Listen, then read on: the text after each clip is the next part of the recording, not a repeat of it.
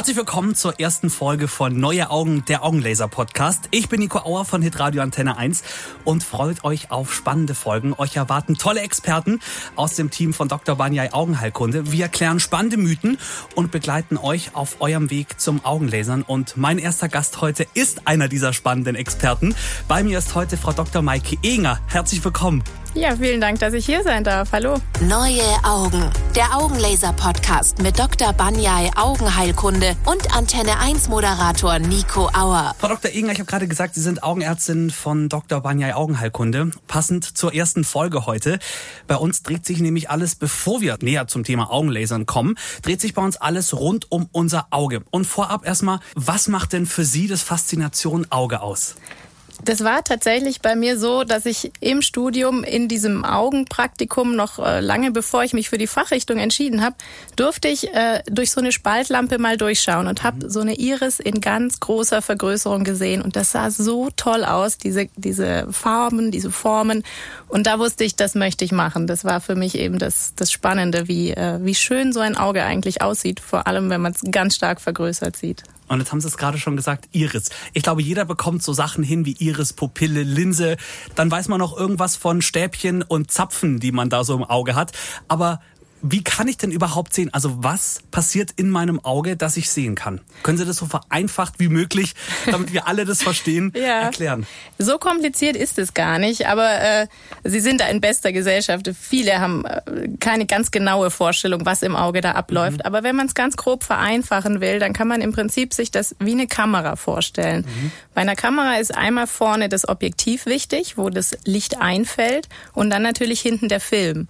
Und wenn man so will, entspricht das Objektiv beim Auge vorne der Hornhaut und der Linse. Das mhm. nennen wir dann brechende Medien oder optische Medien. Und dann äh, kommt äh, der Innenraum des Auges und hinten kommt dann die Netzhaut. Das ist dann, wenn man so will, der Film. Da entsteht das Bild. Und diese Netzhaut, die enthält die berühmten Stäbchen und Zapfen. Das ist gar nicht so äh, wichtig, dass man das genau versteht. Äh, wichtig ist, äh, dass einem klar ist, nur wenn der Film hinten auch in Ordnung ist, wenn die Netzhaut okay ist, kann ein gutes Bild entstehen. Und dann kommt da hinten noch so ein bisschen was hinten dran. Das ist dann quasi der Sehnerv, der die Information vom Auge zum Gehirn weiterleitet. Aber das Wichtigste ist eigentlich, dass man sich klar macht, vorne muss das Licht durchkommen, mhm. muss das Licht gebrochen werden, so dass es im besten Fall genau hinten auf der Netzhaut auftrifft und dann dort auf unserem Film ein scharfes Bild entsteht. Und ich glaube, der Mensch hat sich ja schon einiges bei den Tieren abgeguckt und äh, so ist es auch beim Menschen. So hat die Kamera dann tatsächlich funktioniert ja quasi wie unser Auge, nur in technisch. Die funktioniert, wenn man ganz ehrlich ist, sogar viel schlechter als ein Auge. Ein Auge kann ja viel, viel mehr. Ein Auge stellt im besten Fall automatisch scharf, es stellt automatisch die Tiefenschärfe ein. Man kann fokussieren, ohne dass man irgendwo drehen muss. Mhm. Das Auge ist also tatsächlich sehr faszinierend, was das angeht. Wenn Sie das jetzt gerade so erzählen, dann äh, überlege ich jetzt gerade, ob ich vielleicht doch nochmal umschulen. genau, nochmal umschulen sollte. Genau. Aber jetzt haben Sie gesagt, wie unser Auge funktioniert und bei einigen funktioniert es ja dann nicht mehr ganz so gut. Was passiert denn, dass ich nicht mehr richtig sehen kann? Ich glaube, da muss man ganz klar unterscheiden, was nicht mehr richtig sehen heißt. Für viele heißt nicht mehr richtig sehen oder viele kommen zu uns in die Praxis und sagen, oh, Frau Doktor, ich habe ganz schlechte Augen. Mhm. Und dann gucke ich mir die Sehschärfe an, 100 Prozent, die sehen eigentlich gut. Aber was die meinen ist, sie brauchen eine Brille, um gut zu sehen. Und äh, für uns ist ganz klar zu differenzieren, kann ein Auge mit oder ohne Korrektur äh, gut oder schlecht sehen. Das heißt, jemand, der mit Brille gut sieht, der hat an sich ein perfektes Auge. Das Auge funktioniert gut. Aber umgangssprachlich äh, meinen doch die meisten, das Auge ist nur dann gut, wenn es ohne Brille äh, richtig scharf sehen ja, kann. genau. Und das, äh, das muss man ganz klar unterscheiden, weil es gibt leider auch Erkrankungen, Fälle, wo jemand trotz einer gut angepassten Brille eben schlecht sieht. Und dann wird's wirklich kompliziert. Das wäre zum Beispiel ein Beispiel, wenn man wieder bei unserem bei unserer Kamera bleiben. Wenn der Film hinten kaputt ist, dann mhm. kann ich vorne mit Brille oder mit äh, Laser oder mit dem besten Ob Objektiv der Welt nichts dran ändern. Wenn der Film kaputt ist, kriege ich kein gutes Bild. Das heißt, dann ist ein Auge richtig schlecht. Wenn ein Auge nur in Anführungszeichen eine Brille braucht, um gut zu sehen, das kann man äh, gut korrigieren und damit kann man arbeiten, weil die Brille, die kann man heute auf verschiedenste Art und Weise ersetzen. Ah, ich sitze jetzt gerade mit offenem Mund, weil dann heißt es ja, dass quasi, nur weil ich schlechter sehe, bedeutet es nicht, dass mein Auge dann kaputt ist in dem Fall, sondern nee. es funktioniert trotzdem weiterhin. Was ist dann genau in meinem Auge los, dass ich plötzlich nicht mehr richtig sehen ja. oder nicht mehr scharf sehen kann? Der Punkt ist, die äh, Lichtstrahlen, die dann aufs Auge treffen, die werden von der Linse und von der Hornhaut nicht mehr ganz ideal gebrochen. Das heißt, der Brechungsindex passt nicht mehr zur Augenlänge.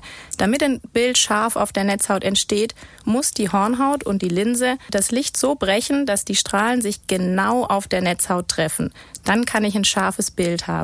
Und bei zum Beispiel einer Fehlsichtigkeit wie einer Kurzsichtigkeit, da passiert es so, dass die äh, Hornhaut und die Linse zu stark brechen. Das heißt, mein Brennpunkt liegt zu weit innen im Auge und nicht mehr auf der Netzhaut.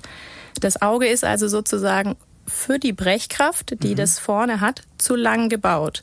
Und was dann die Brille macht, ist, den Brennpunkt wieder etwas nach hinten zu verschieben, indem es die Brechkraft ergänzt sozusagen. Und äh, das ist auch der Grund, warum das in vielen Fällen äh, variabel ist, weil das Wachstum vom Auge ähm, ist, ist nicht linear. Das ist wie, wie das Kinder nicht äh, automatisch jedes Jahr neue Schuhe brauchen, sondern es kann mal eine Zeit lang geben, da ist das äh, Längenwachstum vom Auge relativ konstant und dann kommt wieder wie eine Art Wachstumsschub. Das Auge macht einen Schub, das Auge wird länger und der Brennpunkt liegt noch weiter vorne. Und das ist dann das, wo die Eltern sagen, oh je, jetzt hat mein Junge schon wieder eine Dioptrien mehr. Das Auge ist wieder schlechter geworden. Das Auge ist in dem Fall nicht schlechter geworden, sondern das Auge ist gewachsen. Und zwar unverhältnismäßig stark im Vergleich zu seiner Brechkraft. Und das ist dann das, wo man die Brille anpassen muss, wo man mit der Brille die Brechung so ändert, dass der Brennpunkt wieder auf der Netzhaut ankommt, sozusagen. Und jetzt hatten Sie gerade gesagt, ein langes Auge. Mhm. Gibt es denn dann auch kurze Augen? Absolut, genau. Das ist genau das Gegenteil und das ist dann die Weitsichtigkeit. Bei einem weitsichtigen Auge ist das, oder bei einem weitsichtigen Menschen ist das Auge falsch zu kurz. Das ist also zu klein für die Brechkraft, die derjenige hat. Der Vorteil bei den Weitsichtigen, gerade wenn man jetzt bei den Kindern bleibt, ist, das kann sich tatsächlich verwachsen, weil da hat das Auge ja die Chance noch zu wachsen mhm. und das Auge kann sich dann noch dem optimalen Brennpunkt annähern. Ein kurzsichtiges Kind hat da die schlechteren Karten, weil das Auge wird nicht mehr kleiner. Das wird im, im Zweifelsfall nur noch größer. Das heißt, die Stärke wird eher noch höher werden. Und deswegen kann sich Weitsichtigkeit bei Kindern, bei Jugendlichen verwachsen und Kurzsichtigkeit eher nicht. Ist es dann da äh, die, die Situation, wenn man dann hier diese, diese äh, Augenklappen oder diese Augenaufkleber, genau. Ja, das ist nochmal ein bisschen was anderes. Aber an sich geht es in die gleiche Richtung. Das, das wird dann schon sehr komplex. Aber wenn zum Beispiel ein Kind unterschiedliche Augen hat, mhm. ein gutes, ein schlechtes, ein weitsichtiges und ein normalsichtiges, dann benutzt das Kind automatisch das bessere Auge, das, was ohne Korrektur besser sieht. Ah. Und das kann dann dazu führen, dass dieses Kind eben vom Gehirn gar nicht so gut lernt, dieses mhm. schlechtere Auge zu benutzen. Und indem ich dann das gute Auge abklebe, zwingt man das äh, Gehirn, das andere Bild zu benutzen und das andere Auge ähm, so weit ähm, im Gehirn zu verankern und anzulegen. Das funktioniert aber nur im Kindesalter, so bis zum sechsten, achten Lebensjahr. Alles, was danach äh, da ist, ist ähm, ausgebildet und kann man dann auch nicht wieder äh, zurückholen. Deswegen ist die Früherkennung bei Kindern so wichtig, dass eben diese Kinder auffallen, zum Beispiel bei den U-Untersuchungen oder bei den Einschulungsuntersuchungen spätestens, damit man da noch die Chance hat einzugreifen. Weil im Erwachsenenalter kann man ein Auge nicht mehr trainieren. Da ist das angelegt oder eben nicht. Und das heißt dann trainieren, damit eben beide Augen wieder gleichzeitig gut sehen, wie Sie schon gesagt haben, genau. dass dann das schlechtere Auge quasi herausgefordert wird, genau. wieder zu lernen, wenn ja. man es vereinfacht sagen möchte, ja. Ja. Äh, gut zu sehen. Ganz genau, richtig. Ja. Okay, und jetzt nochmal zurückzukommen, das, da komme ich nämlich immer durcheinander. Kurz und weitsichtig. Ja. Da, ich habe mal irgendwie eine Eselsbrücke im Kopf gehabt, aber die ist weg. weitsichtig heißt, ich kann in die Weite sehen? Richtig, genau. Der Weitsichtige hat in der Weite seine Stärke und äh, hat Probleme im Nahbereich. Und der Kurzsichtige hat in der, in der Kürze sozusagen seinen starken Bereich und kann in die Ferne schlecht sehen. Also man kann immer das, was man ist, sozusagen. Okay, okay, gut. Das, das äh, muss ich mir jetzt äh, versuchen zu merken. Und dann hatten Sie es gerade schon gesagt, die Hornhaut spielt auch mit, um sehen zu können. Jetzt haben manche Menschen eine Hornhautverkrümmung. Heißt eine Hornhautverkrümmung automatisch, dass ich auch schlechter sehe? Das kommt darauf an, wie, wie stark ausgeprägt die ist. Hornhautverkrümmung klingt, klingt so nach Krankheit oder nach irgendwas Schlechtem. Mhm. Das ist es an sich gar nicht, sondern die Hornhautverkrümmung oder Hornhautkrümmung ist eigentlich nur ein Maß für die Wölbung der Hornhaut. Und bei den meisten Menschen ist die Hornhaut, die ist ja ähm, so ein bisschen wie eine Halbkugel vorne dran am Auge, ist diese Hornhaut nicht in jeder Ebene gleich stark gewölbt. Also in, im Falle einer Hornhautverkrümmung ist die eine Ebene flacher als die andere Ebene. Und das führt dazu, dass die Lichtstrahlen, die aufs Auge drauftreffen, äh, sozusagen in einer Ebene stärker gebrochen werden als in der anderen Ebene. Das nennt man dann ähm, im Deutschen auch Stabsichtigkeit, weil ein Lichtpunkt durch diese unterschiedlichen Ebenen wie ein Strich abgebildet wird. Und ähm, das ist also, wenn man so will, die dritte große Art der Fehlsichtigkeiten, der Astigmatismus oder Hornhautverkrümmung. Wobei, ja, wie, wie ich schon gesagt habe, es kommt da ganz klar auf das Maß drauf an. Fast niemand hat null, null Hornhautverkrümmung. Jeder hat ein bisschen Hornhautverkrümmung. Aber ähm, ab so einer Dreiviertel bis einer Dioptrien Hornhautverkrümmung wirkt es sich negativ auf das, das Bild aus. Und äh, so eine Hornhautverkrümmung kann man genauso korrigieren wie eine Kurz- oder Weitsichtigkeit, indem man eben vorher ein oder vor das Auge ein Glas hält, was in, in der jeweiligen Ebene dann diese ähm, Abweichung von der Dioptrienzahl korrigiert. Und das heißt dann auch, wenn man sich eine Brille machen lässt, dann wird eine Hornhautverkrümmung dann auch bei der Beschaffenheit der Gläser hat, spielt das da irgendwie mit eine Rolle? Ja, auf jeden Fall. Die meisten, wenn die meisten ihren, ihren Brillenpass angucken, viele haben kriegen vom Optiker so einen Brillenpass, dann sind da immer drei Werte drauf. Und äh, der erste ist eben die Kurz- oder Weitsichtigkeit und der zweite ist die Hornhautverkrümmung. Und die wenigsten haben bei diesem zweiten Wert genau null stehen. Also das wird eigentlich von jedem Optiker immer mit korrigiert, wenn es notwendig ist.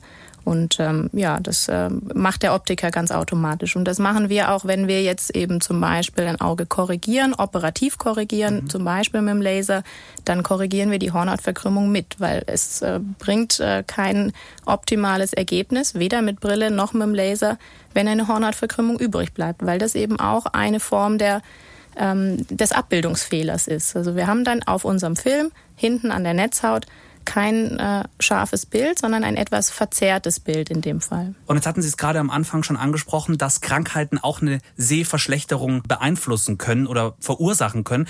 Über was für Krankheiten sprechen wir da dann? Das ist ein Riesenthema. Im Prinzip kann man da ja eine ganze Fachrichtung an Ärzten mit, mit beschäftigen sozusagen. Also da gibt's natürlich äh, ganz, ganz viel.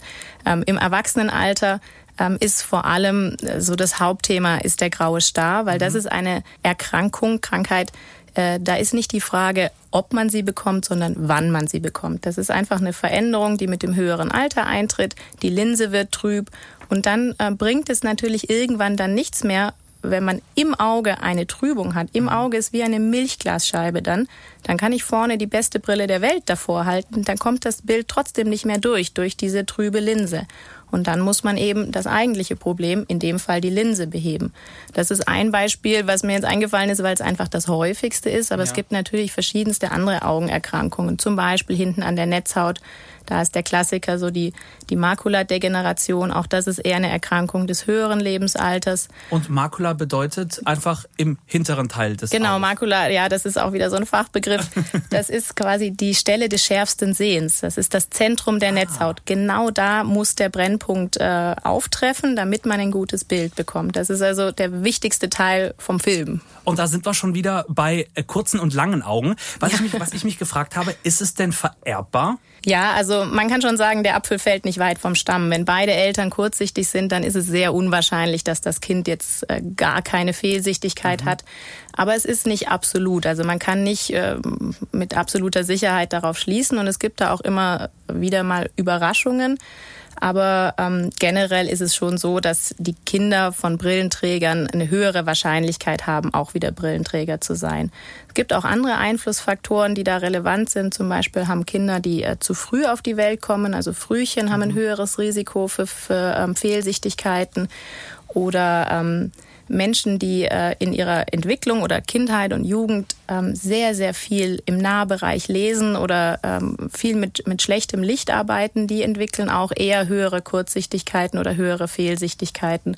Aber ja, das ist äh, ein sehr komplexes Thema und im Einzelfall kann man nie genau sagen, warum jetzt der eine kurzsichtig geworden ist und der andere nicht. Auch bei Geschwistern zum Beispiel kann das durchaus äh, variieren. Es ist nicht, nicht immer gleich.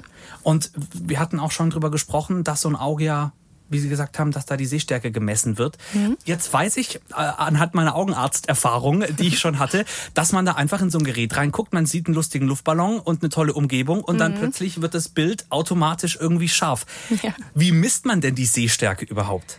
Also das, was wir eigentlich mit Sehstärke meinen, ist, ähm, ist der Visus, also ist das, was man mit dem Sehtest rausbekommt. Ich glaube, mhm. das, was Sie meinen, ist äh, die Dioptrienzahl. Dieses Gerät mit dem lustigen Luftballon drin ja. oder manchmal ist es auch ein Häuschen, das ist immer ganz unterschiedlich. Das misst die Dioptrienzahl. Und die Dioptrienzahl ist ja ein, ein Maß für die Brechkraft vom Auge. Aber das ist, äh, wenn man ganz streng sein will, nicht die Sehstärke. Die Sehstärke ah. ist, ähm, ob jemand eben 100 Prozent sehen kann, egal mit welcher Dioptrienzahl. Also man kann beispielsweise minus fünf Dioptrien haben, aber trotzdem eine volle Sehstärke, eine, eine hundertprozentige Sehleistung haben. Wie dieses Gerät jetzt genau funktioniert, was die Dioptrienzahl misst, äh, das ist äh, hochkomplex, hochkomplex ja, aber ganz vereinfacht. Da werden äh, im Prinzip Lichtstrahlen ins Auge reingeschickt und die kommen irgendwie wieder raus und das Gerät misst, mit welcher Abweichung die zurückkommen.